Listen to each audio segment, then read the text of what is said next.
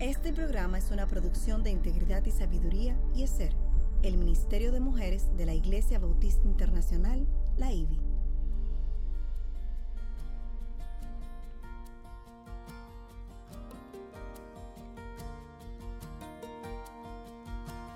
Engañosa es la gracia y vana la hermosura.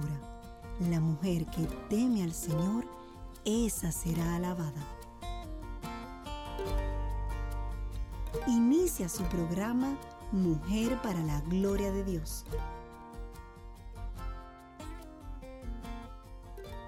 No vale sabiduría, ni entendimiento, ni consejo frente al Señor. Proverbios capítulo 21, versículo 30. Bienvenida a su espacio Mujer para la Gloria de Dios, transmitido por Radio Eternidad en su dial 990 o por las redes también en radioeternidad.com. Les saluda quien les habla, Eileen Pagan de Salcedo, desde mi casa en República Dominicana y nuestra querida Katy Cherali de Núñez. Katy, también desde tu casa, ¿cómo estás? En la República también, ¿cómo En la estás? República Dominicana. Así es. En el programa de hoy estaremos solamente Katy y yo compartiéndoles eh, en este espacio de Mujer para la Gloria de Dios, una producción del Ministerio de Mujeres ESER de la Iglesia Bautista Internacional bajo la sombrilla del Ministerio de Integridad y Sabiduría. Su sintonía siempre, siempre es una bendición para nosotras y nos honra mucho poder eh, compartir en este espacio y damos muchas gracias a Dios por esta oportunidad. Hoy estamos muy contentas porque comenzamos con una nueva serie en donde estudiaremos la vida de Moisés, un personaje muy conocido, no solamente para nosotros los cristianos, Katy, yo creo que está más allá en el mundo secular, es un personaje es. muy, muy conocido. Y hemos titulado este primer programa, Temor a Dios o al hombre. Y aquellos que conocen por lo menos un poquito de la historia de Moisés eh, entenderán por qué este título, Temor a Dios o al hombre. Y como siempre, nos hacemos una pregunta eh, al iniciar este eh, programa de Mujer para la Gloria de Dios para hacer mayor introspección. Y, y hoy nos cuestionamos si realmente somos mujeres con temor a Dios, con temor de Dios en nuestro día a día. Qué pregunta. y gracias a Dios quien nos permite aún desde nuestros hogares poder continuar compartiendo con todos ustedes nuestro espacio de Mujer para la Gloria de Dios. Siempre que sea posible, la grabación del programa radial será transmitido para que nos acompañen y así pueden conectar nuestra voz con nuestra cara. Y como siempre, antes de iniciar con nuestro estudio, vamos a presentarnos a nuestro Señor. Aline, ¿tú puedes orar para nosotras? Claro que sí. Amantísimo Padre y Dios, te damos tantas gracias por este espacio de Mujer para la Gloria de Dios, en donde nos permites aprender más de ti y compartir acerca de tus enseñanzas. Y en esta ocasión te damos gracias por esta nueva serie que iniciamos hoy de la vida de Moisés. Padre, permite que podamos eh, aprender de, de, las virtudes y de las fallas de la vida de Moisés, como tú lo plasmaste en la palabra desde el principio, dejándonos un, un, testimonio, un legado de un hombre que humanamente tenía limitaciones, que, que, tuvo miedos, que tuvo situaciones, Señor, pero que por sobre todo confió en ti y actuó en fe. Que este nos sirva de estímulo para seguir dando pasos en este mundo caído de fe como mujeres que confíen en ti, Señor, y que vivamos para obedecerte y agradarte en todo, Señor. Gracias por este contenido y que sea de mucha bendición para todos nosotros. En el nombre de Jesús. Amén. Amén. Katy, y en el programa anterior terminamos con la serie del libro de Hebreos. Eh, un hito después de tantos eh, programas que realizamos uh, en base a este libro. Eh, se extendió increíble, pero es que había tanto contenido, tantas cosas que, que aprender, que compartir. Y, y, la verdad es que cada vez que terminamos una serie se experimentan emociones encontradas, triste y dulces. Sí, porque, triste porque cerramos y dejamos atrás 42 semanas de estudio sobre este libro, con el que nos hemos encariñado, que hoy ya tiene un matiz diferente luego de haber hecho tanta introspección Amén. sobre este. Pero sin embargo también contentas porque comenzamos con algo nuevo y fresco eh, y constatamos una vez más que la Biblia tiene un contenido que es infinito, lo que se puede, los, el conocimiento que se puede extraer de esto. Hay tanto más que podemos eh, aprender sobre la Biblia que nos anima a ver lo que el Señor nos enseñará con esta nueva serie de la vida de Moisés. Y en esta ocasión lo que pretendemos hacer es algo un poco diferente a lo que hemos hecho durante esta, última serie de Hebreo y es que queremos estudiar a un personaje bíblico en específico, algo que no hemos hecho antes, eh, como lo vamos a hacer ahora con la profundidad y extensión que queremos hacer sobre Moisés. Entonces, hemos hecho programas anteriormente puntuales sobre diferentes personajes eh, de la Biblia, pero en esta ocasión estudiaremos el personaje de Moisés a profundidad a través de su vida y no solamente los puntos más sobresalientes como hemos hecho en el pasado. Por eso le pedimos a aquellos que nos acompañen siempre, Mujer para la Gloria de Dios, que oren por nosotras porque es algo nuevo y diferente. Eh, y necesitamos la sabiduría del Señor para que nos guíe, para hacerlo bien, para que no fallemos en, en compartir la verdad de su palabra. Amén. Y queremos comenzar con un resumen antes de entrar en los detalles al estudiar la Biblia siempre es importante entender el contexto histórico y cultural para que entendamos y aprendamos los principios que el Señor está tratando de enseñarnos. Por ejemplo, Moisés nació en un país extraño como esclavo y bajo una sentencia de muerte, unas condiciones que dudo que nosotros hayamos experimentado al nacer. Y obviamente, si esto es la forma en que comienza la vida de una persona, la perspectiva de cómo será el resto de su vida es de que es, este será muy diferente. Alguien que fue acogido en una familia adinerada, en donde aunque en su nacimiento no fue algo esperado, sin embargo, se sintió amado y valorado, siendo educado según sus costumbres y religión. Es por tanto que la forma de pensar de Moisés tenía que ser diferente a la nuestra, no solamente porque nació en una época diferente a la nuestra, en una cultura diferente, sino también bajo circunstancias muy diferentes también.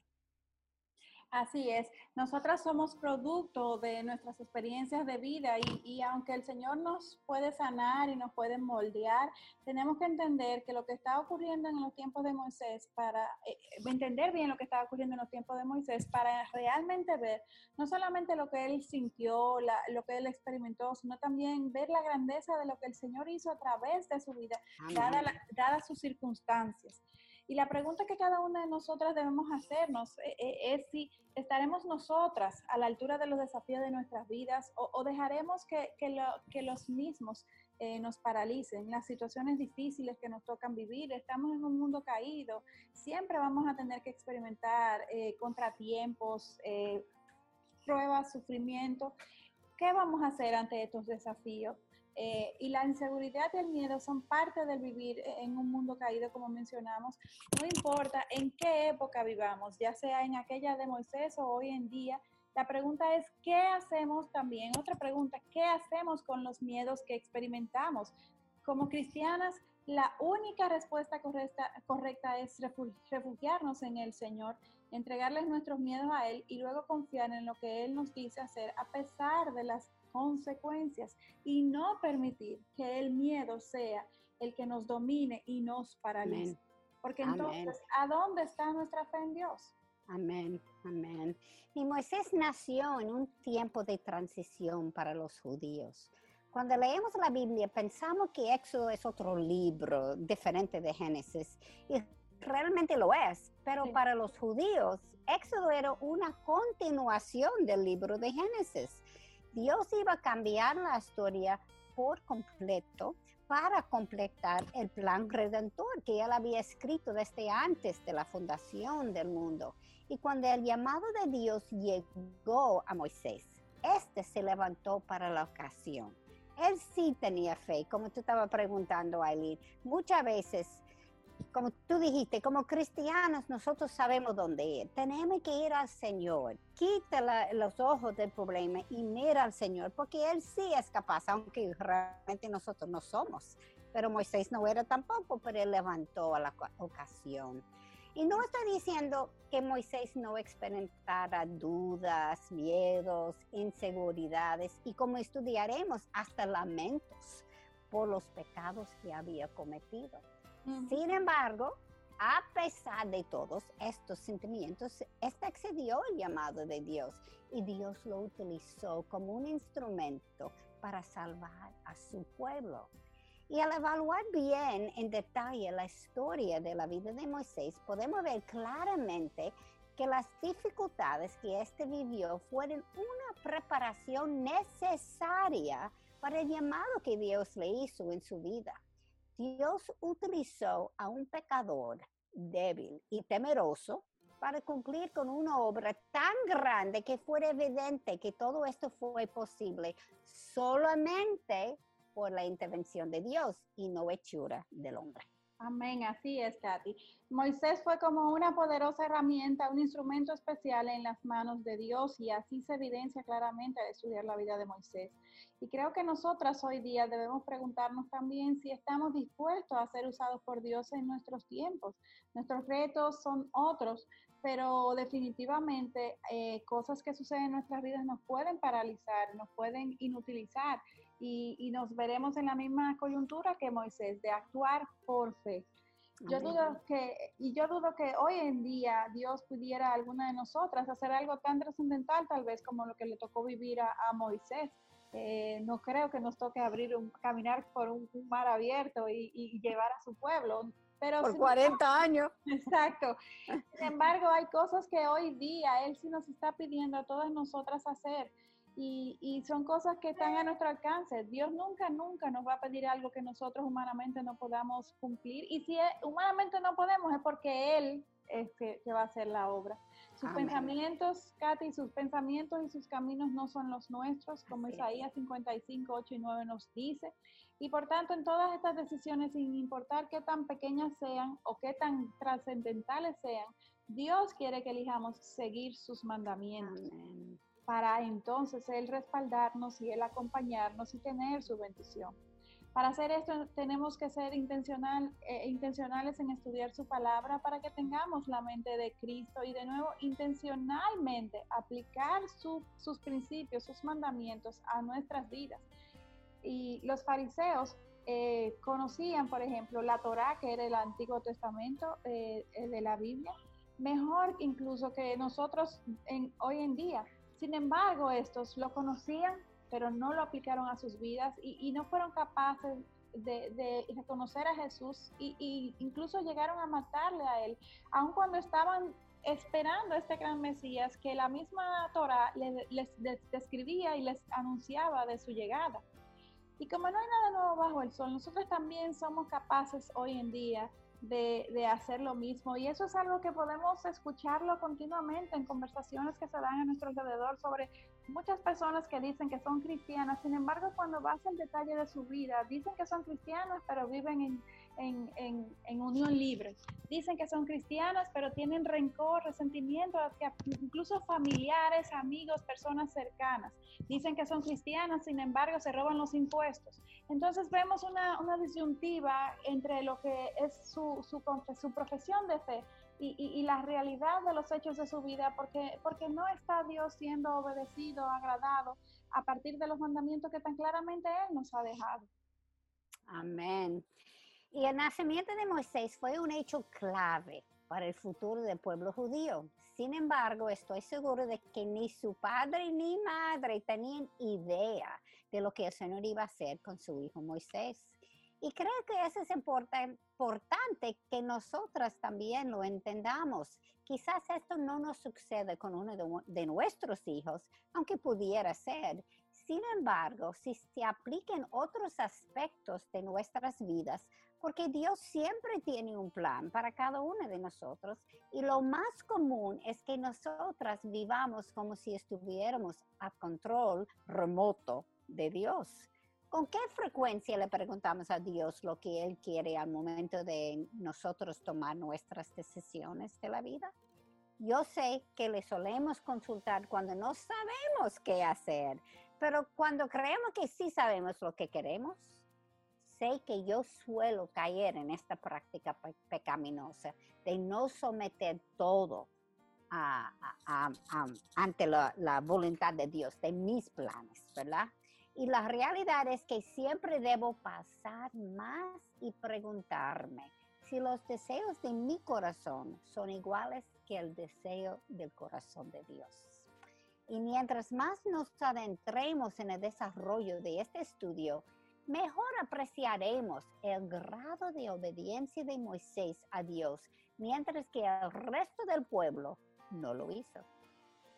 Así es, y, otra pregunta obvia que, nos, nos, podemos hacer es de qué lado queremos caminar, con Moisés en obediencia o con el pueblo a su manera, no a la manera de Dios. Cuando, cuando estudiamos el libro de Éxodo, vemos que el pueblo judío vivió en Egipto por 400 años. Ellos entraron en Egipto como parte de una familia, eh, como, la, familia de José, como leemos en, el Génesis 37 al 42. José fue el favorito de su padre Jacob y, esto produjo celos en, sus hermanos.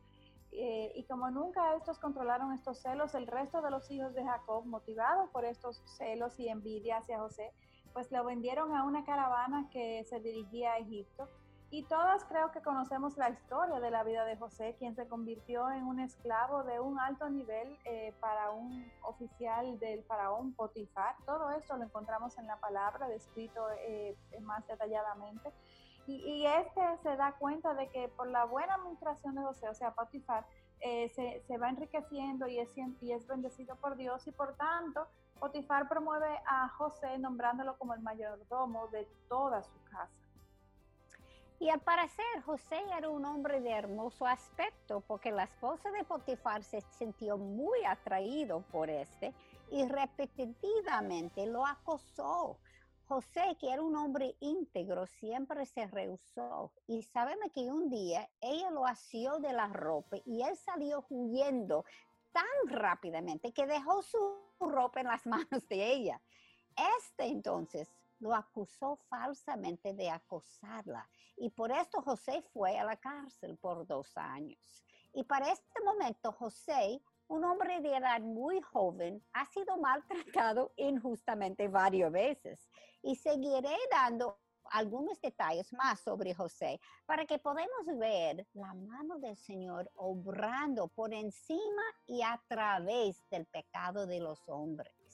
Aunque Dios no es autor de pecado, aún el pecado que el maligno provoca no puede obstruir sus planes, de los planes del Señor, como Isaías 14, 27 nos dice. Y José tuvo el favor del encargado de la cárcel y le dejó encargado en el manejo de, la cárcel. Y un tiempo después, el jefe de los coperos y el panadero del rey llegaron a la cárcel por ofender al rey. Y estos dos hombres, estando en la cárcel, tuvieron sueños y José los interpretó.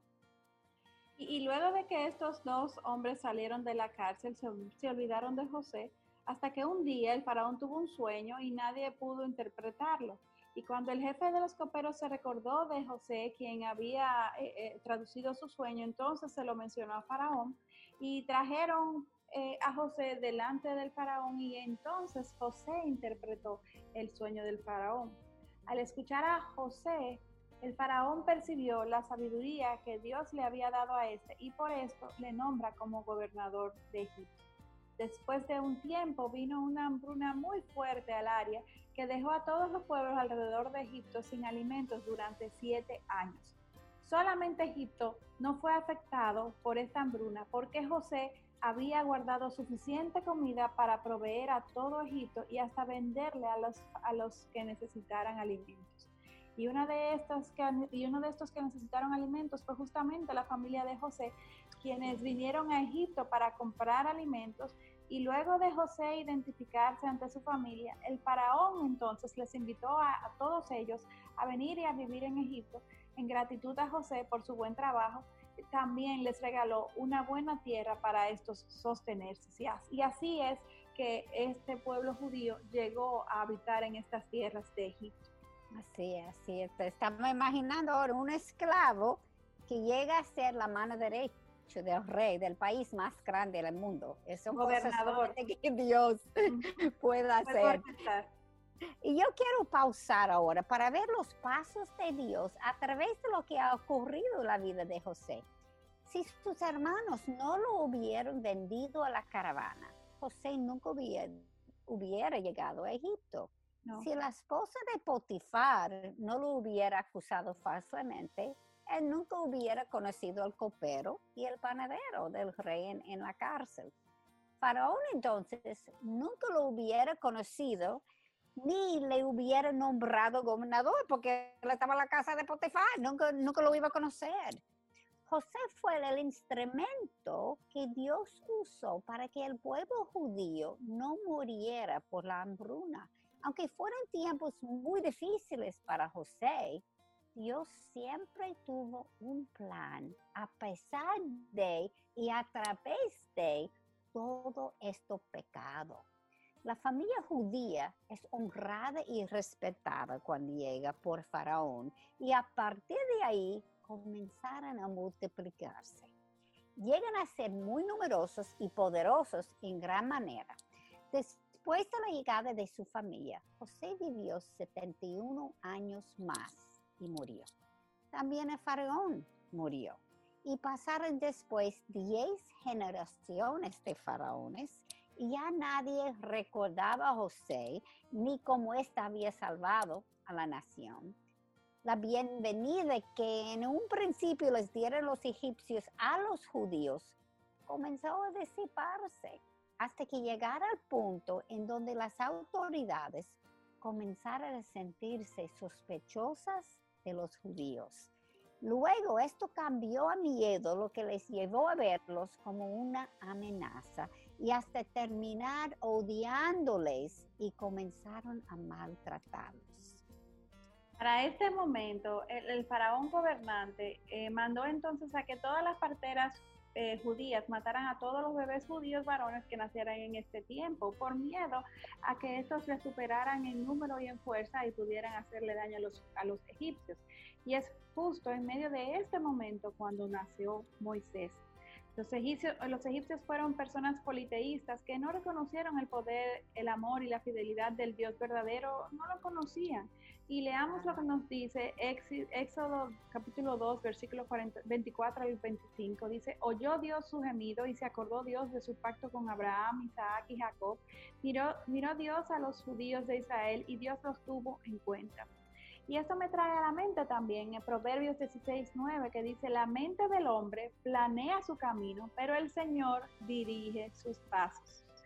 Los egipcios confiaron en su sabiduría, desarrollaron todas sus estrategias sí, y su poder eh, también confiaron en él sin saber que nadie puede frustrar los planes del Señor. Absolutamente nadie. Amén. Y la historia nos dice que los egipcios fueron una cultura muy avanzada para sus tiempos. Los arqueólogos han encontrado monumentos, columnas con jeroglíficos, obeliscos, cosas bastante complicadas dadas los recursos limitados y, y, los tiempos en que ellos se desarrollaron. Y todo esto habla de su, de su poder, de su inteligencia, de su conocimiento. Y sabemos que ya en el tiempo de Moisés, por ejemplo, las famosas pirámides egipcias que hasta el día de hoy siguen siendo muy visitadas, muy conocidas por, por su estructura, por su arquitectura, eh, ya habían sido edificadas para este momento. Y es decir, que esta fue una cultura muy avanzada, muy sofisticada y con esto siempre eh, viene el orgullo en el corazón del hombre. Así es, y no hay nada nuevo bajo el sol.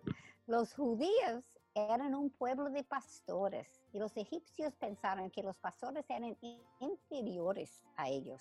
Y sabemos esto porque cuando la familia de José llegó a Egipto, el mismo José les dijo que le dijeron a Faraón cuando le preguntaron sobre su profesión. Lo leemos en Génesis capítulo 46, versículos 33 a 34. Y sucederá que cuando Faraón os llame y os diga cuál es vuestra ocupación, vosotros responderéis, tus siervos han sido hombres de ganado desde su juventud hasta ahora, tanto nosotros como nuestros padres, a fin de que habitéis en la tierra de Gosen, porque para los egipcios todo pastor de ovejas es una abominación. Es decir, que los egipcios le tuvieron desprecio porque primero eran extranjeros, desprecio porque eran pastores. Y ya para este momento nadie recordaba la historia de cómo José le salvó de la hambruna. ellos eran totalmente extraños y una amenaza para los egipcios. Así es. Y también algo que los egipcios nunca lograron entender, el hecho de que existiera un solo Dios verdadero, fiel y justo. Recordemos que estos eran politeístas y sus dioses eran caprichosos y como dioses falsos al fin, eh, nunca llenaron sus expectativas, siempre les dejaban eh, con incertidumbre porque solo Dios puede llenar ese, ese vacío en nuestro corazón. Sin embargo, este Yahweh, este Dios de los judíos, no era falso y a través de este es que los egipcios iban a aprender cómo era el tener un Dios verdadero y fiel que siempre guardó a su pueblo y le defendió de una manera sobrenatural.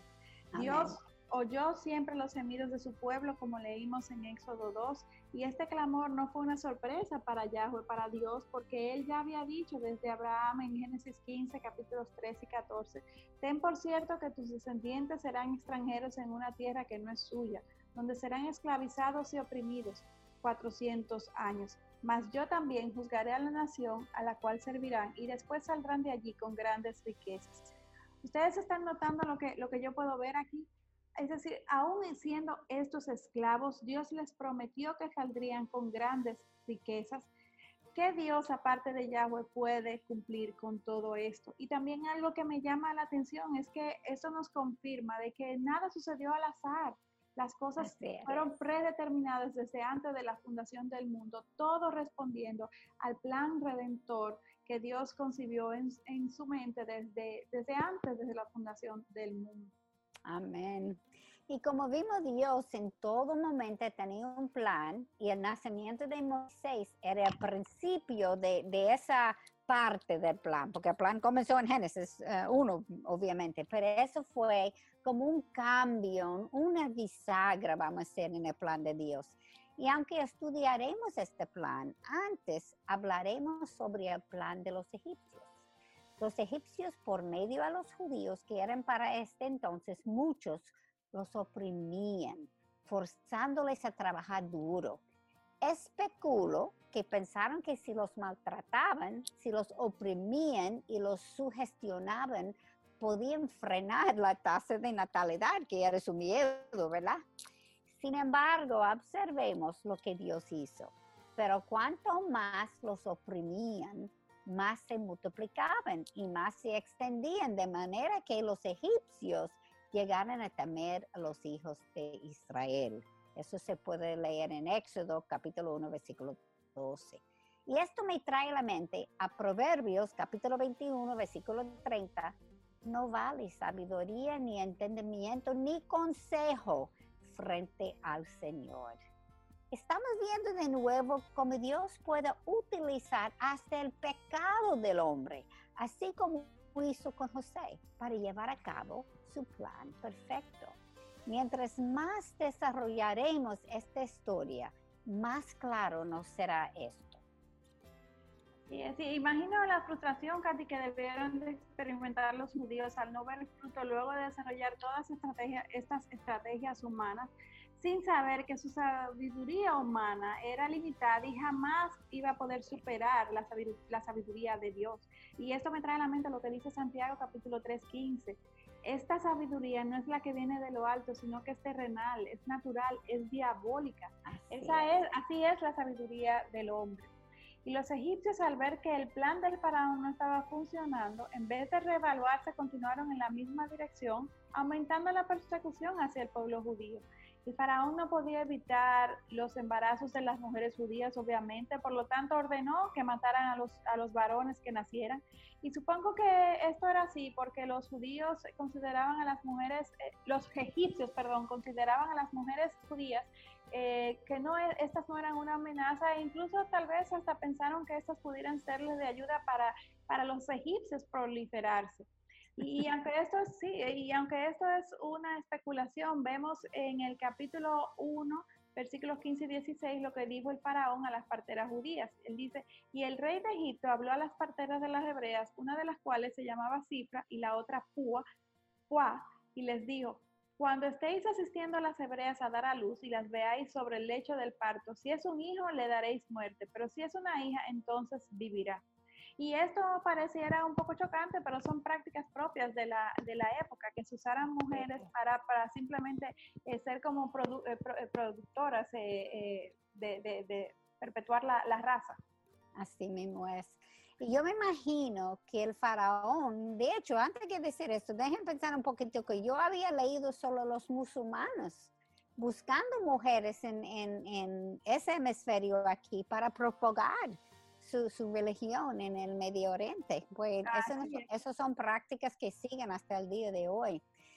Y yo me imagino que el faraón pensó que las parteras que eran judías tendrían miedo a ser intimidadas por él el rey más poderoso del país más grande de aquel tiempo.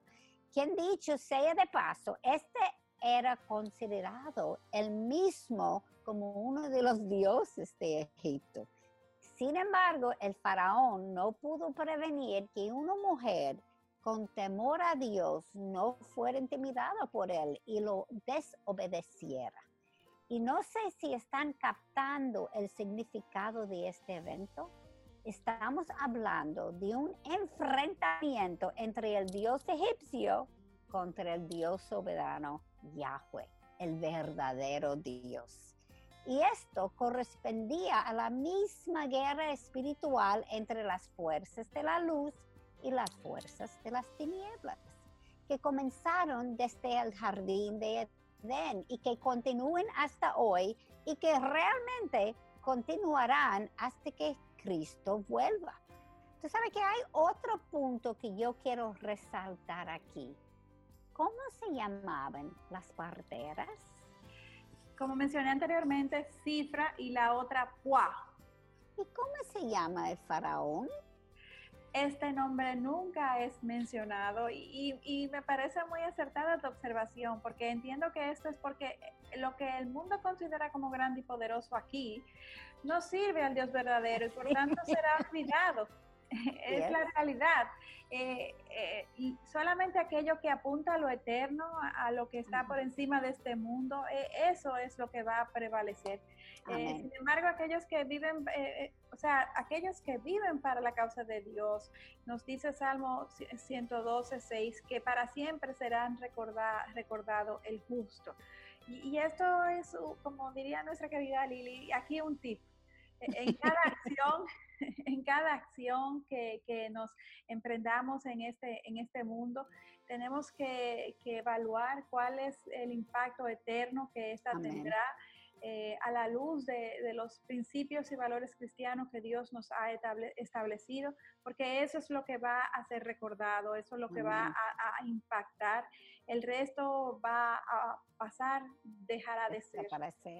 Y eso no importa las situaciones que uno está viviendo, no importa si es esclava, pobre, etcétera. Es lo que Dios quiere. Amén. Exacto, porque dice, como mismo dice la palabra, ya sea que comamos, que bebamos, la motivación de nuestro corazón es agradar a Dios por sobre todas las cosas. Y al hacer esto de buscar agradar a Dios, pues inmediatamente estamos apuntando a lo que es eterno. Amén. Entonces, como hemos dicho tantas veces, nadie puede obstruir los planes del Señor.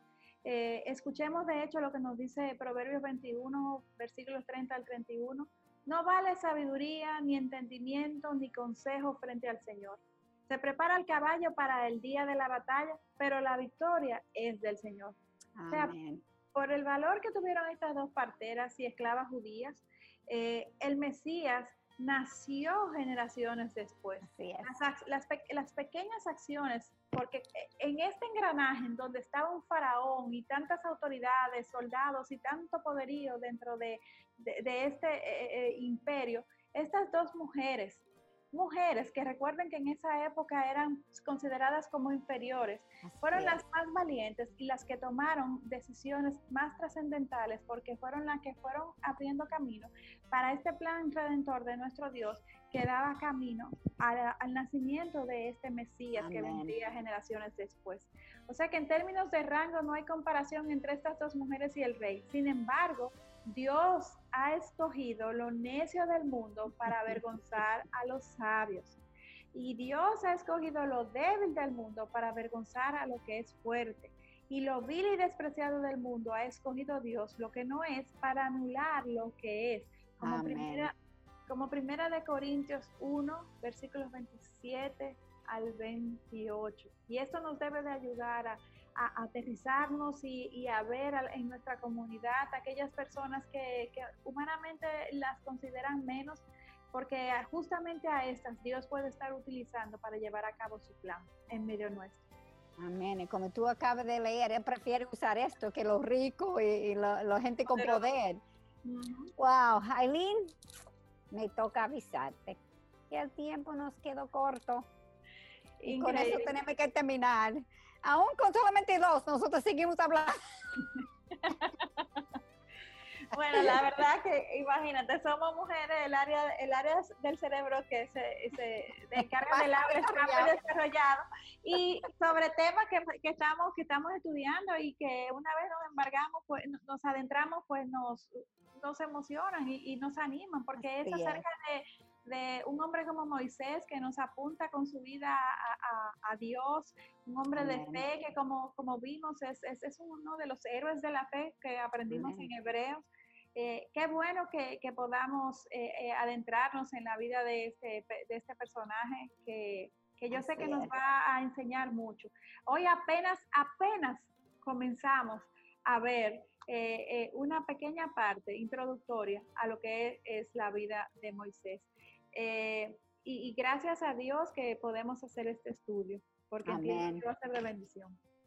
Y para terminar, preguntémonos si somos mujeres con temor a Dios. Esperamos que esta semana podemos autoevaluarnos para mejorar nuestro caminar. ¿Estamos viviendo con valor porque servimos a Dios verdadero? Mire, esas esclavas, no sé muchos de nosotros que estaban en esa, no solamente en el programa, pero oyendo el programa, no creo que somos esclavas.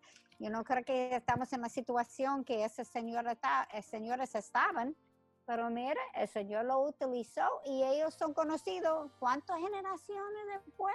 Uh. bueno, exactamente, ni sabemos. La semana que viene continuaremos en el próximo programa sobre la vida de Moisés. Escuchemos su voz mientras estudiamos su palabra esta semana y no dejan de sintonizarnos en nuestro próximo programa. Así es, y yo, yo quisiera eh, dejar a nosotras, Katy, tú y yo, y a toda la que nos escucha, reflexionando sobre esa pregunta tan buena que tú acabas de mencionar, de si somos mujeres con temor de Dios, que es la pregunta de este programa, eh, porque somos tantas las mujeres que, que en el día a día nos amedrentamos y nos paralizamos por tantos miedos y tantos temores que desdicen tanto de nuestra fe en Dios y muchas veces ni cuenta nos damos. Así Yo eh, eh, creo que es un excelente ejercicio que oremos al Señor y le pidamos que Él nos revele cuáles son esos temores que nos paralizan y que desdicen tanto de nuestra fe. Primeramente, primeramente para, para, trabajar esas áreas, para, para rendir esos temores a, a, los pies de Cristo, eh, pero también para que Él nos afirme en sus promesas y, y, sobre todo para que podamos tener un mejor testimonio de lo que es vivir Amén. en fe, en un Dios todopoderoso, siempre fiel, que nos confirma una y otra vez a través de su palabra e incluso ya podemos nosotras mismas dar testimonio de su fidelidad a lo largo de nuestros años en su caminar. Entonces creo que esta es una buena pregunta para, para, para continuar reflexionando, sobre todo en estos días en donde hay tanta incertidumbre, tantas cosas que, que, que han puesto al mundo de rodillas. Eh, qué bueno poder tener un Dios en quien refugiarnos y encontrar respuestas, aun cuando el mundo no sepa a dónde ir ni, ni, qué hacer. Y nosotros tenemos que admitir, vamos a tener miedo, vamos a tener incertidumbre. Y lo que desarrollamos Moisés, obviamente vamos a ver eso más claro. Y si Moisés lo sentía también, esas esclavas, las parteras, lo, lo sentía también. Obviamente no es a veces un, yo he oído personas decir, yo no, yo no tengo tanto valor con esa persona porque yo tengo miedo. Todos tienen miedo. La pregunta es, ¿qué yo hago con ese miedo? Exactamente. Como decimos en principio, yo me paralizo o a, a pesar del miedo, yo sigo adelante en obediente a Dios. Así es. Y si tienen preguntas sobre los temas que estamos tratando, peticiones de oración o una consulta puntual, pues recuerden que pueden enviarla a nuestra página o escribirnos a mujerparalagloriadeDios.com. Nuestra motivación y deseo es compartir con otras hermanas en la fe lo que por gracia Dios nos ha ido revelando. Y recuerden, mis hermanas, que siempre necesitamos de sus oraciones para seguir llevando el mensaje del Evangelio, para edificación de su pueblo, para enfrentar nuestros miedos, porque el estar aquí grabando este programa nos ha llevado a enfrentar muchos miedos. Dígale, Katy. ¿eh? es. por fe que Katy, Lili y yo estamos aquí y, por eso necesitamos de sus oraciones. Eh, no, es un, no es un dicho, es una, es una necesidad real y, y, recuerden, como hemos dicho anteriormente, cada vez que presentamos el Evangelio, que defendemos el Evangelio, pues siempre habrá oposición, pues esa es una razón más que suficiente para que ustedes intercedan y oren por todas eh, las personas que Dios ha levantado en, a su alrededor para predicar el Evangelio. Oremos por Mujer para la Gloria de Dios, por toda la programación de Radio Eternidad, por su iglesia, sus líderes, cualquier iniciativa que ustedes conozcan que, que estén compartiendo y defendiendo y proclamando la verdad de su palabra. Necesitamos de la protección de nuestro Señor. Y ya se, saben que pueden seguirnos en Twitter e Instagram escribiendo arroba MPLG en mayúscula, que es las iniciales de Mujer para la Gloria de Dios. Y en Facebook Mujer para la Gloria de Dios. Les esperamos en nuestro próximo encuentro, Dios delante, aquí en Radio Eternidad impactando el presente con un mensaje eterno. Hasta la próxima. Gracias por acompañarnos. Dios les bendiga. Bye bye. Este programa es producido en los estudios de Radio Eternidad. ¿Te has preguntado alguna vez cómo puedes ayudar en forma práctica en el esparcimiento del Evangelio de Salvación? Tu ayuda mensual es una de las cosas más prácticas e inmediatas que puedes hacer para ayudarnos a proclamar las buenas nuevas de salvación en el Señor Jesucristo. Si estás interesado en contribuir, entra a nuestra página web radioeternidad.org o llámanos al teléfono 809-566-1707 para que te enteres cómo puedes contribuir con este ministerio.